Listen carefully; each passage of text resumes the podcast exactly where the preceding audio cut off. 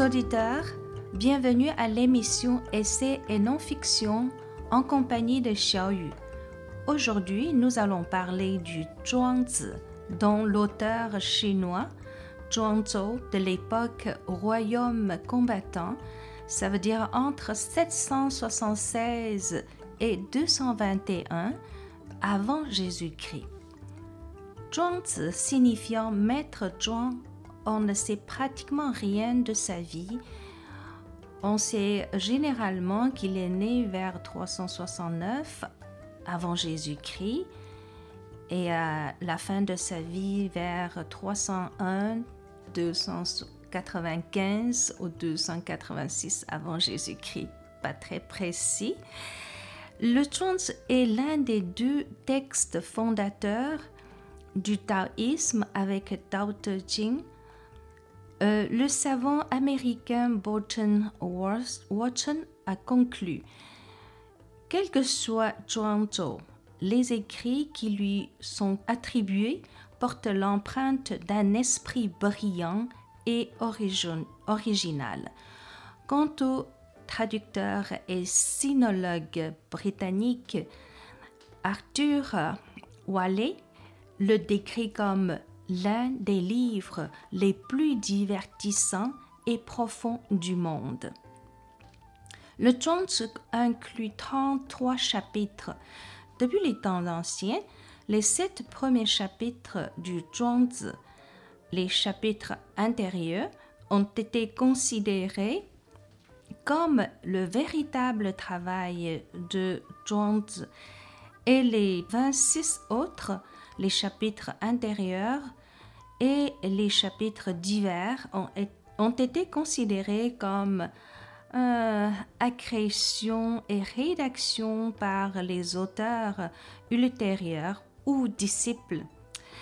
Euh, même si principalement connu comme une œuvre philosophique, le Zhuangzi est considéré comme l'une des plus grandes, grandes œuvres littéraires de toute l'histoire de la Chine.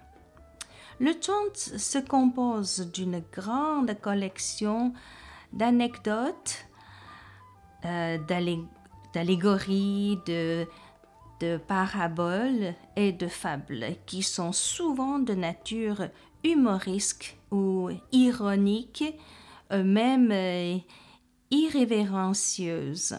Ces thèmes principaux sont de, sont la, spontanéité, grande spontanéité, et euh, la libération du monde humain et de ses conventions.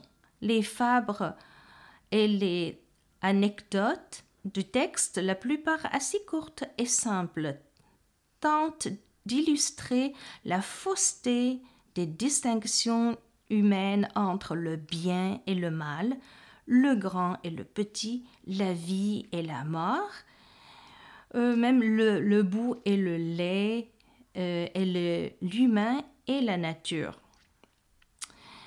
Euh, c'est, les sujets abordent des romantismes poétiques, la libération du corps et la libération d'esprit, hein, les rêves, puis les forces potentielles, prouesses, la, chercher la, vérité hors de la réalité et surtout c'est euh, la vision euh, cosmique, pas la vision des humains. Donc il parle de, l'utilité et euh, inutilité. donc il faut suivre la nature ou un, un, sujet très important, c'est le, les êtres humains. Euh, n'est pas le maître du cosmos. Et le cosmos qui a ses propres euh, lois, propres règlements. Ça, c'est très, euh, pour moi, ça a l'air comme très avant-garde et très moderne. Alors que d'autres anciens philosophes chinois se concentraient sur le devoir moral et personnel. euh, pour grimper aux hiérarchies plus hautes, quelque chose comme ça. Mais Jones encourageait l'errance insouciante et ne faisait qu'avec la voix en suivant la nature. Contrairement aux autres œuvres chinoises anciennes dont les euh, allégories étaient généralement basées sur les légendes et des proverbes historiques et le zhuangzi, unique zhuangzi sont toujours spirituels, émotionnels et ne se limitent pas à la réalité. La plupart euh, des histoires de Zhuangzi ont été inventées, créées par Zhuangzi, euh, lui-même. Certains sont complètement fantaisistes. On pourrait dire même, même c'est comme l'époque, c'est Harry Potter de l'époque de Royaume combattant. Et tandis que quelques autres passages, c'est absurdité ludique. C'est euh, un savant de Taïwan s'appelle Jiang Xun. Euh, et a même dit si la Chine était euh, plutôt le ben, gouvernement, c'est comme les empereurs si ils prennent Zhuangzi au lieu de Confucius comme, comme des pensées spirituelles, probablement la Chine ne serait pas la même Chine actuelle. Ce serait déviré vers euh, euh, une autre voie, plus imaginaire. Il y a plus de pensées libres, plus d'imagination, plus de créativité.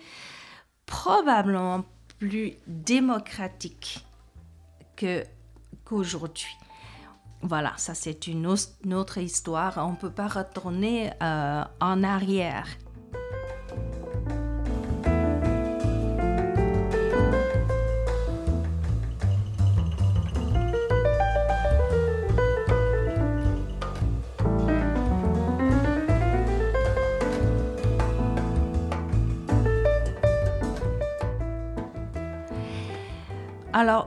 En ce qui concerne littéraire, Jones est un maître du langage. Il s'engage parfois dans la logique et, euh, le raisonnement, mais le retourne ensuite ou porte les arguments à l'absurdité pour démontrer les limites de la connaissance humaine et du monde rationnel. Certains des raisonnements de Jones, comme son argument renommé avec son ami philosophe Huizi, ça veut dire maître Hui, sur la joie du poisson, euh, ces chapitres 17 ont été comparés aux traditions grecques de dialogue socratique et platonicienne.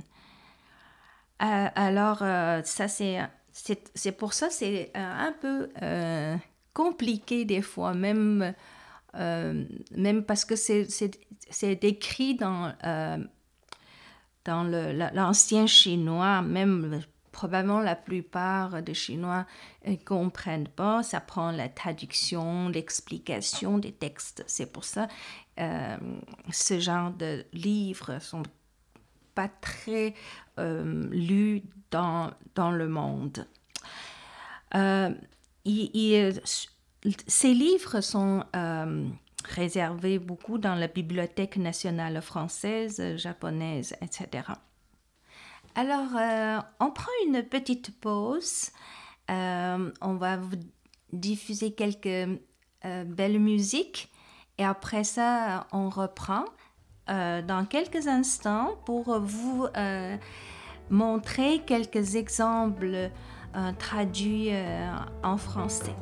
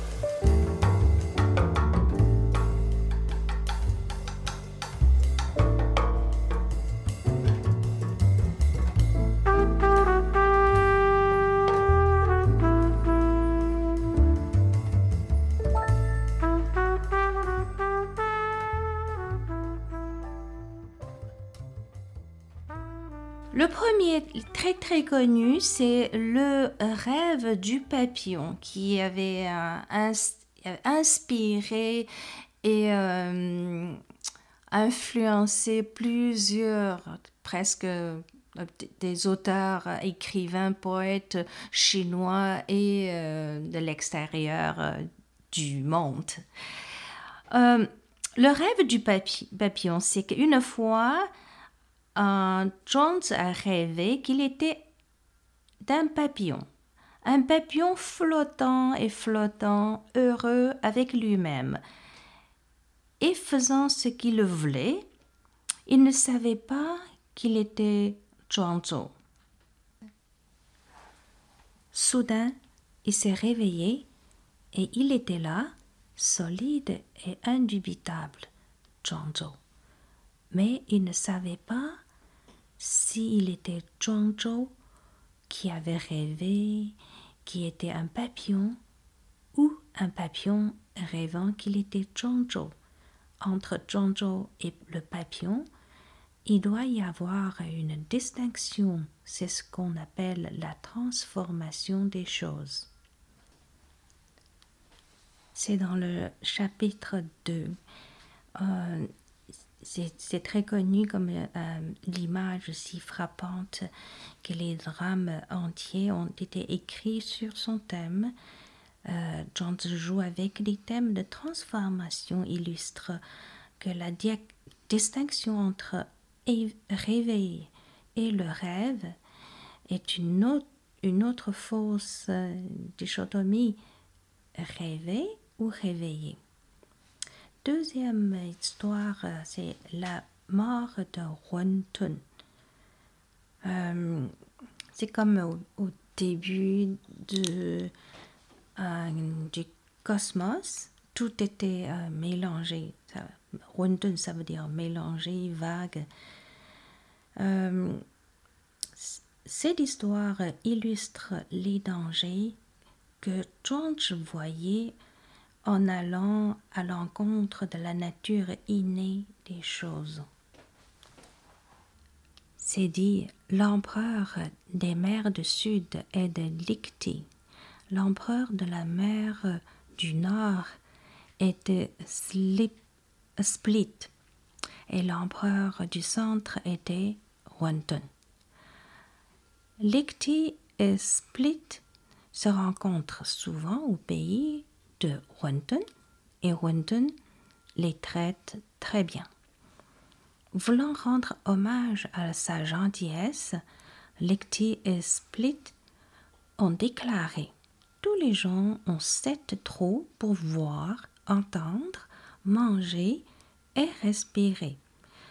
Mais Runton seul euh, un manque essayons de percer quelques trous pour lui, hein, pour le rendre, pour le remercier.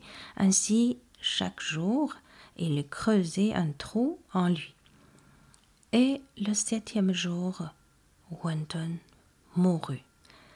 Dans ce chapitre, George euh, croyait que le plus grand bonheur humain pouvait être atteint grâce à une meilleure compréhension de la nature des choses et que pour se euh, développer pleinement, il fallait exprimer sa capacité innée. Dans cette, euh, cette histoire, George utilisait avec humour absurdement Hunten, euh, un nom pour à la fois la conception chinoise du euh, euh, primordial et par analogie physique, la soupe pour démontrer ce qu'il croyait être les conséquences désastreuses d'aller à l'encontre de la nature. Euh, euh, je pense que c'est très, très avant-garde aussi. Je voulais, je voulais utiliser ce mot encore. C'est comme on, est parti avec euh, euh, nos idées. On pense qu'on a raison de faire quelque chose pour le bien de quelqu'un d'autre sans le comprendre, sans le connaître. on trouve c'est utile parce que chacun a ses trous hein, pour entendre, pour manger quelque chose. Il a juste un trou. Ben, alors, on, force, on s'impose notre idéologie, notre euh, raison sur quelqu'un d'autre. Hein. C'est un peu comme il a dit, utile ou inutile. Dans une autre histoire, c'est comme on voit un grand arbre, puis euh, on dit, oh, ce grand arbre, il est très grand, il est très... Euh, comment s'appelle là, très... Mais il n'est pas tout droit, donc il n'est pas, pas utile, c'est inutile. Alors, mais Jones a dit, mais c'est quand c'est inutile, on le laisse vivre dans la nature. Hein, il peut agrandir et il peut vivre longtemps parce que euh, à cause de son euh, inutilité, il peut vivre. Parce que quand vous considérez qu'il est utile, c'est un tronc droit, vous allez couper pour faire un bateau, euh, des meubles. Donc en ce moment-là, c'est quoi? Du point de vue humain ou du, point de vue de la nature, du cosmos C'est à part, toujours à partir des humains voilà, on peut séparer de bien, de mauvais. Mettons, il y a des, insectes, des, on considère mauvais animaux. On va les tuer. On utilise tous les produits chimiques pour les tuer. Et euh, la nature, on, détruit. En faisant ça, on détruit la nature. On fait euh, comme des choses biaisantes, biaisées. la nature à cause de ça, c'est l'équilibre. C'est pour cela qu'il faut avoir une vision plus grande, hein, pas à partir de nous-mêmes, de, des humains. Hein. c'est le, le, cosmos complet. La troisième histoire, le débat sur la joie du poisson. Euh, ça pourrait vous rappeler à la tradition du dialogue euh, socratique de la Grèce antique. Jones et Huiz s'amusaient sur le pont de la rivière Hao et Jones a déclaré Les menées sont précipitent gratuitement et facilement. C'est ainsi que les poissons sont heureux. Euh, répondit Vous n'êtes pas un poisson. Comment savez-vous que les poissons sont heureux? Jones dit Vous n'êtes pas moi. Comment savez-vous que je ne sais pas que les poissons sont heureux? Huiza répondit Je ne suis pas vous, bien sûr, donc je ne sais pas de vous. Mais vous n'êtes évidemment pas un poisson, donc le cas est complet, que vous ne savez pas que les poissons sont heureux. John a dit Bah, revenons au début de ceci. Vous avez dit Comment savez-vous que les poissons sont heureux? Mais en me demandant cela, vous savez déjà que je le sais. Et je le sais juste ici, au-dessus du how. Le point exact soulevé par Jones dans ce débat oh ben, pour nous n'est pas euh, tout à fait clair. L'histoire semble montrer que connaître une chose est simplement un état d'esprit et qu'il n'est pas possible de déterminer si cette connaissance a une validité objective. C'est, je, je pense que c'est juste un exemple de la maîtrise linguistique de Jones car il utilise supplétivement euh, la raison pour euh, valoir un argument anti-rationniste. Euh, aujourd'hui, on arrête là. Le temps passe tellement vite. Puis il y a, le Jones, il y a tellement de choses à dire. Donc, on va arrêter là pour aujourd'hui. on reprend la prochaine fois dans deux semaines. On se voit dans deux semaines. Merci beaucoup. Bonne journée. Bye bye.